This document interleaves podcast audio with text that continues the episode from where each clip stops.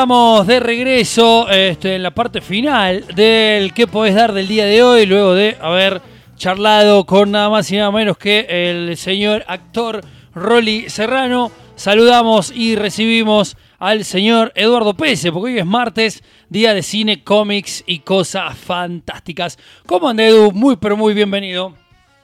Buenas, buenas, ¿cómo están? Bien, acá estamos a pleno, este, disfrutando de una jornada soleada, podemos decir, aquí en el Paseo de los Poetas. Sí, estamos todos esperando la lluvia, pero no va a ser el día, parece. Sí, estamos engañados, ahí me fijé, no, no hay manera de que llueva en los próximos siglos, prácticamente. Sí, está difícil. Vamos nosotros a, hablar directamente de la columna. Hace tiempo que no repasábamos una, una película de terror, creo que la última que habíamos hecho fue este, Háblame, que le habíamos comentado como que era una de las pelis más interesantes, y claramente fue superada en este caso. Es muy bueno cuando uno tiene las expectativas sumamente altas y son satisfechas, ¿no? Porque en general las expectativas son enemigas, este, siempre nos juegan en contra, generalmente nos juegan en contra. Y en este caso, con la película de Damien Rugna, este, la continuación de Aterrados, que en su momento, hace un par de años atrás, en el 2018 no había gustado bastante esta película, a pesar que tenía sus errores, no era perfecta y demás, pero este, como siempre, este, pregonando por el cine argentino y en especial el cine argentino de género en, esta columna, ya casi 10 años haciéndola, tenemos que comentar de que es uno de nuestros favoritos, directores favoritos, así que tenía muchas expectativas, en especial cuando la película eh, fue... Este, eh, trabajada por gente especialista en el género del terror, una plataforma o Shooter, que es este, el palo del terror eh, mundial, pero en especial en Estados Unidos, dedicada a ese género, que fueron uno de los que hicieron los aportes económicos y trabajaron para hacer la película, y después, hace unos meses atrás, cuando veíamos que en Sitges, este festival súper este, importante, que en su momento, Fase 7, una película también muy buena Argentina, con coproducción con España, había, había ganado muy buen prestigio ahí cuando se estrenó, fue tal cual lo que nos venían diciendo. Este, ganó como mejor película de este año ahí en el Festival de, Género este, en España. Y realmente es muy, muy bueno ese, ese pergamino, pero después cuando uno va a la, a la sala tenés que justificar, ¿no? O puede decir, el equipo juega muy bien, muy bien y después gana 1 a 0 sobre la hora y no sé qué tan bien jugaba el equipo, no sé qué tan lindo era. Igual, bueno, lo importante siempre es ganar, pero este, si te dicen que sos tan bueno, por algo será. Y la película de Damien Rumna este fin de semana logró más de 40.000 espectadores, superando al éxito, entre comillas, que había sido aterrado en el 2018, que incluso eh, le llevó eh, una buena cantidad de semanas incluso meses, llegar a ese número. Y en solo un fin de semana, cuando acecha la maldad, pasó los 40.000 espectadores. Veremos si logra pasar los 100.000, que ninguna película argentina de terror en la historia ha pasado los 100.000 espectadores. Así que sería histórico, tal cual como estamos diciendo, esto suceda. El boca en boca sin duda le vino muy bien a la película. los primeros días de la semana fueron los seguidores, los que sabían de qué se trataba o lo que la esperaban. Y en el fin de semana, tanto el sábado como el domingo, tal vez post debate o, sabiendo que, el debate se iba a llevar mucho, los días de calor también, dijeron vamos al cine y este, tuvo esta afluencia de público que sobresale y por eso hacemos hincapié.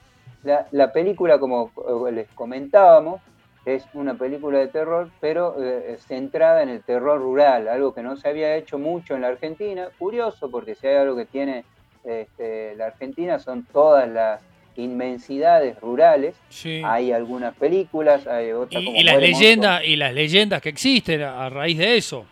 La luz mala, ¿no? y todas esas cuestiones que, se puede hacer uso. ha sido retratada, justamente la de Ducumar se estrenó el año pasado, ha sido retratado, pero no ha tenido un éxito, no han sido este, eh, de, visión obligada o que la gente las comente, si no han pasado de entre más y entre menos, hemos tenido películas, aunque un género, como decíamos, que no sea súper exitoso. y Hemos tenido en los últimos años mucho acerca de posesiones, acerca de demonios también. Esta película lo que logra es eso, hablar de las posesiones, de los demonios, del diablo, de una forma muy particular, utilizando los, mitos rurales, pero no centrándose ahí, también apareciendo un poco en la ciudad, un poco en pueblo. La podríamos llamar, entre comillas, como una road movie, una película que, va avanzando en la, en la, carretera, va avanzando por distintos espacios, tiene mucho que ver este, en la película esa estructura, pero principalmente lo que nos lleva es una incomodidad todo el tiempo. Es una película de que te sentás en el cine y arranca, es súper incómoda. Eso en algunas personas por ahí no les gustará tanto, en otras es los que van a buscar al cine.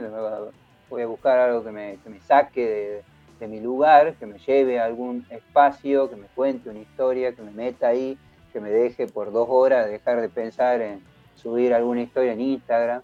Y eso es lo que logra la película realmente en sus 96 minutos, desde que arranca, nos lleva, nos sube un tren y vamos ahí a toda velocidad, nos lleva con una camioneta este, del, campo, por hacer mención a la película, una, camioneta ahí rural nos lleva a toda velocidad por distintos caminos de tierra.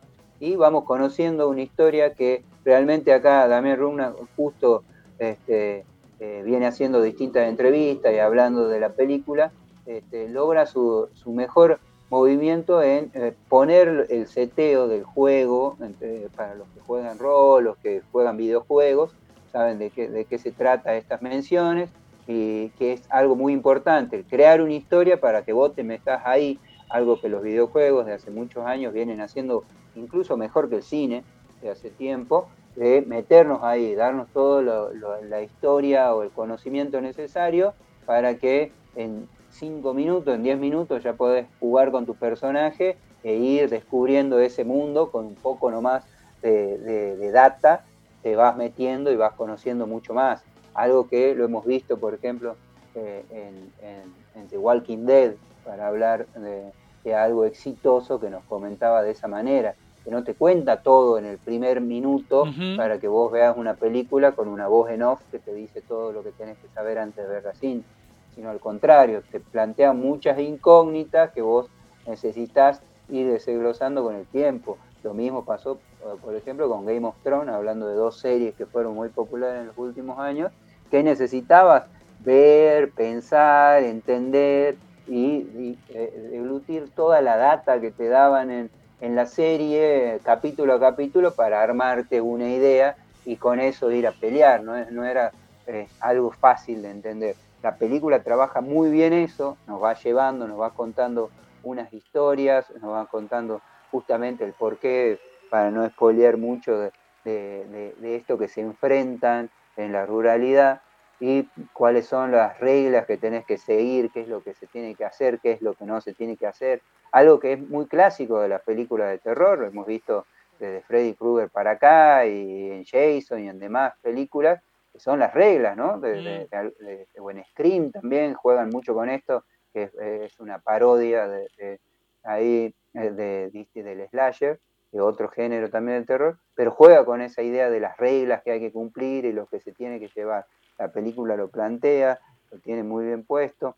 Así que los actores, Ezequiel Rodríguez y Damián Salomón, que por ahí no lo, no conocemos mucho, a Luis Simoleji capaz que sí lo tenemos, este, llevan muy bien la película, este, están muy bien puestos y plantean una identidad o, una métrica en la, en la, cinta que por ahí otros actores, yendo para las críticas que les podemos hacer, pues no es una película perfecta, no es una película absolutamente este, genial en cada punto, sino que nos va dejando cosas que después analizando y pensando este, le podríamos marcar detalles pero uno, porque ha visto mucho del género, tiene mucho metido en la cabeza y entonces comparás y hacer, y hacer las menciones correspondientes.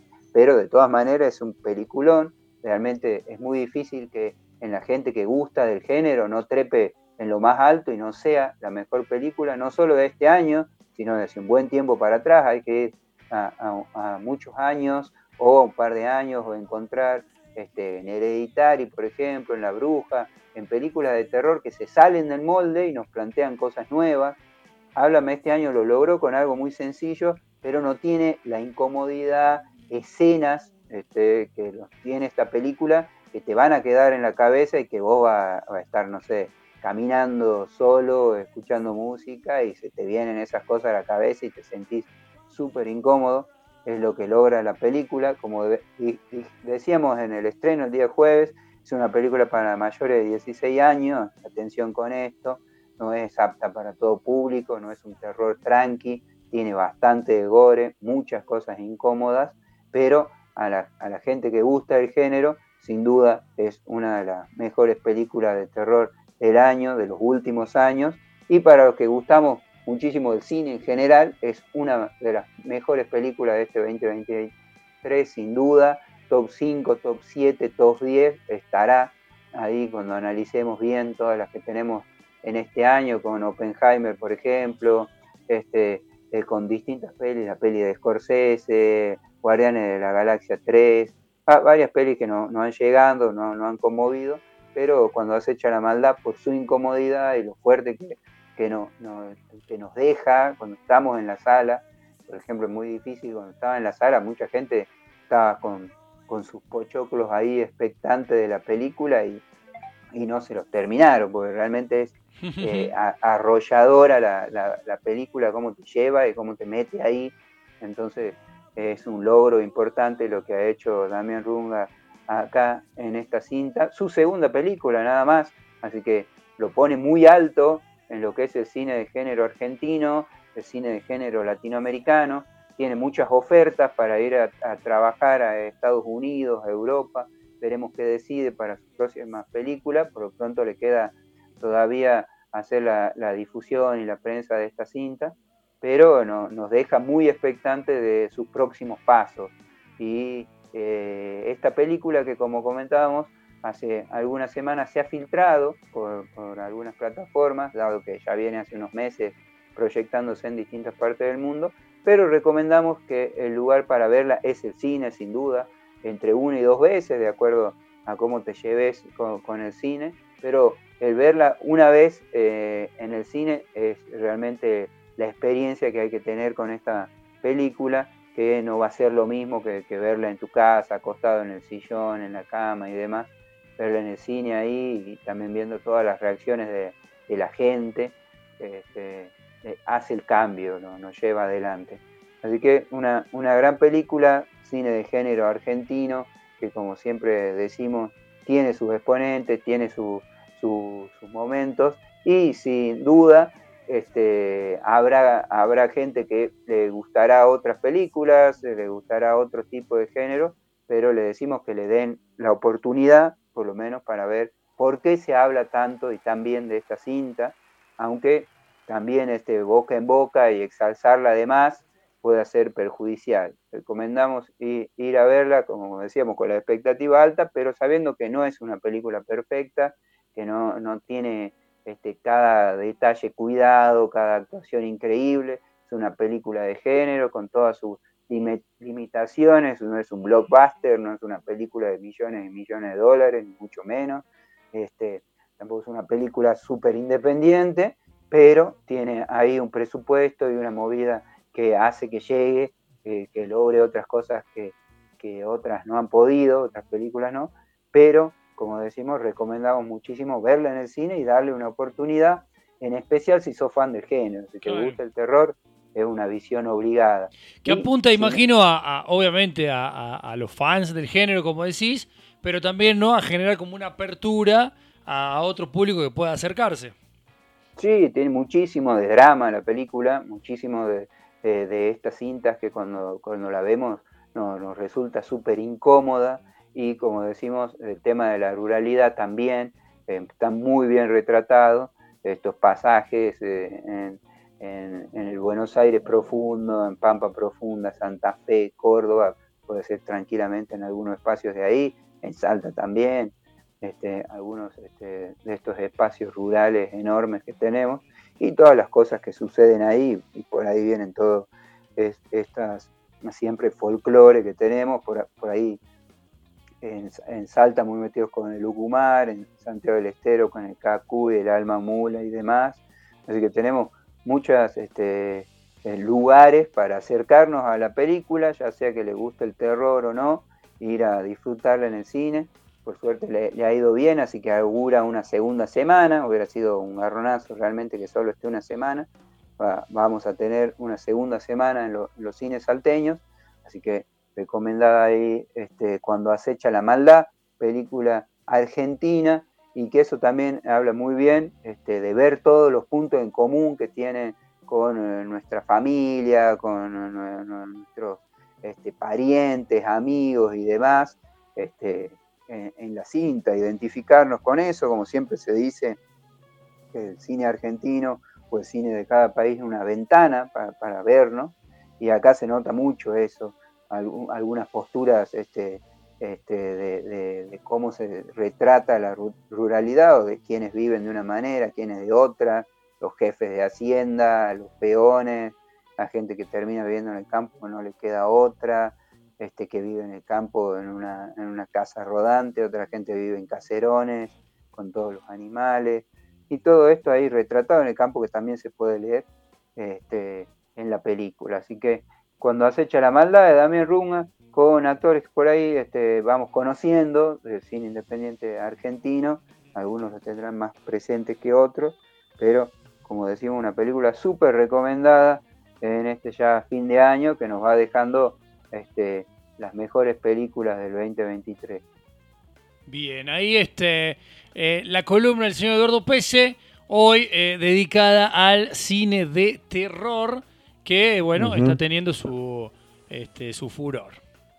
Sí, recomendando además una, una, película con director argentino muy interesante, reconocida en un festival internacional como el de Stitches, que es eh, muy bueno, más allá de que yo no voy a ir. Ya ustedes ya saben que yo tengo ahí un, un bloqueo con las películas de terror. Pero son, no pasa nada, esto es ficción. no, me niego, me niego. a mí, a mí, a mí, me gusta esta, el esta es la película donde tenés que negarte. Tal vez alguna vez de día, un, sábado, un domingo a las 2 de la tarde, con todas las luces prendidas. Claro, el sol entrando por la ventana. No, no, no, no, no, no. Vi parte del tráiler y ya me asusté, no, chicos. Dejen nomás. Es fuerte, sin duda que, hace tiempo que no, no, se sentía eso en una sala de cine y mucha gente, lo, en especial como decíamos, los que son fans del género, lo, lo han remarcado, más allá de como decimos que no es una película perfecta, lo que logra cuando uno está sentado ahí viendo la película, es muy difícil. Aquí hay muy atrás en el tiempo, tal vez algunos momentos de La Bruja, de Midsommar, por ejemplo. Este, son algunas cosas que, que, haciendo memoria en los últimos años, pero es sin duda trepa alto como una de las mejores pelis de, cine de género de los últimos años. Bien, estaba este, pensando si calificamos, no sé, yo recuerdo, eh, había una película, eh, ah, no me, no me voy a acordar el nombre, eh, pero protagonizada por Charlie Sheen, que era una parodia de Top Gun, de Rambo, y en un momento el personaje Charlie Sheen salía munido de una ametralladora y empezaba a disparar, y abajo, como era una parodia, decía, este, más sangrienta que Rambo, más sangrienta que Terminator la película más sangrienta de todos los, de todos los tiempos. Había una actriz que este, le preguntaban si era parecida Hay una escena donde la, actriz le pregunta a la protagonista si, es, este, si le habían dicho que era parecida a Gabriela Sabatini, lo recuerdo, eh, por esa argentinidad. Si tuviésemos que medir en eh, cantidad de sangre esta película, eh, más o menos este, del 1 al 10, ¿dónde la, dónde la ponemos? No, es grande, tiene bastante, tiene bastante. gore. Tiene bastante gore. Sí, podríamos decir un 80% tal vez. No está todo en la película, eso es lo bueno, no es que todo el tiempo hay sangre, pero cuando aparece es fuerte. Es fuerte. En momento, tiene varias escenas, no solo una, que cuando uno piensa en el cine en general es eso. Eh, el cine es toda una estructura para llegar a algunos puntos que luego son los que nos quedan en la cabeza y que series, por ejemplo como Los Simpsons, han hecho hincapié en eso con miles y miles de parodias, como vos nombrabas ahí, eh, a un montón de cosas que mucha gente ha conocido por Los Simpsons y no sabe que son de, películas icónicas. Ejemplo puntual, El Barrio Chino, por ejemplo. Este, tenés ahí en, Los Simpsons y muchas otras pelis que te quedan escenas o cosas muy puntuales.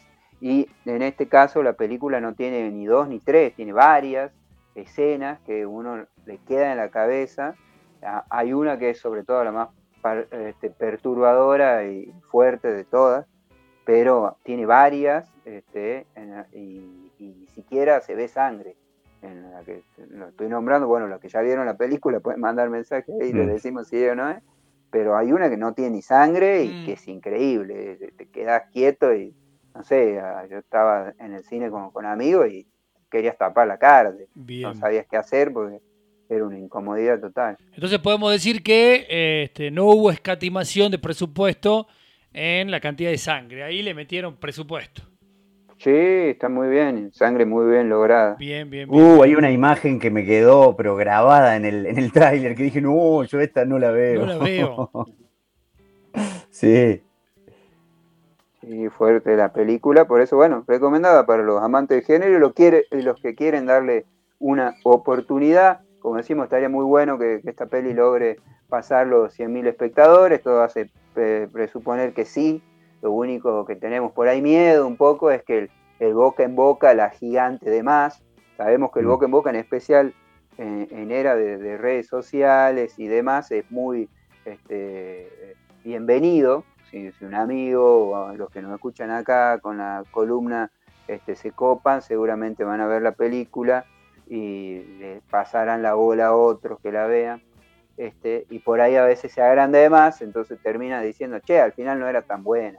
Por eso también de, este lugar que nos ocupa, remarcar eso, de ir a que, eh, que, la expectativa es tan alta, es una gran película, pero no es perfecta, no es una película de Scorsese, no, no, no es una película que haya sido cuidada al, detalle, ni mucho menos tenga, como decíamos, un presupuesto y de los principales estudios de, USA, de Europa, para que todo sea perfecto. Hay cosas que se remarcan, pero en ese, en ese momento en que falta, aunque no están, nos hacen entender justamente lo muy bien que está todo lo demás, lo muy bien logrado que está todo el resto, y que eso, que por ahí esas cosas puntuales que no nos han terminado de gustar, en especial eh, los finales, algunos actores, para no enumerar cosas, algunas vueltas de cómo venía la película y termina cambiando, algunos giros, este, eh, no, no, no hacen eh, bajar el, el, puntaje en la película ni el disfrute que,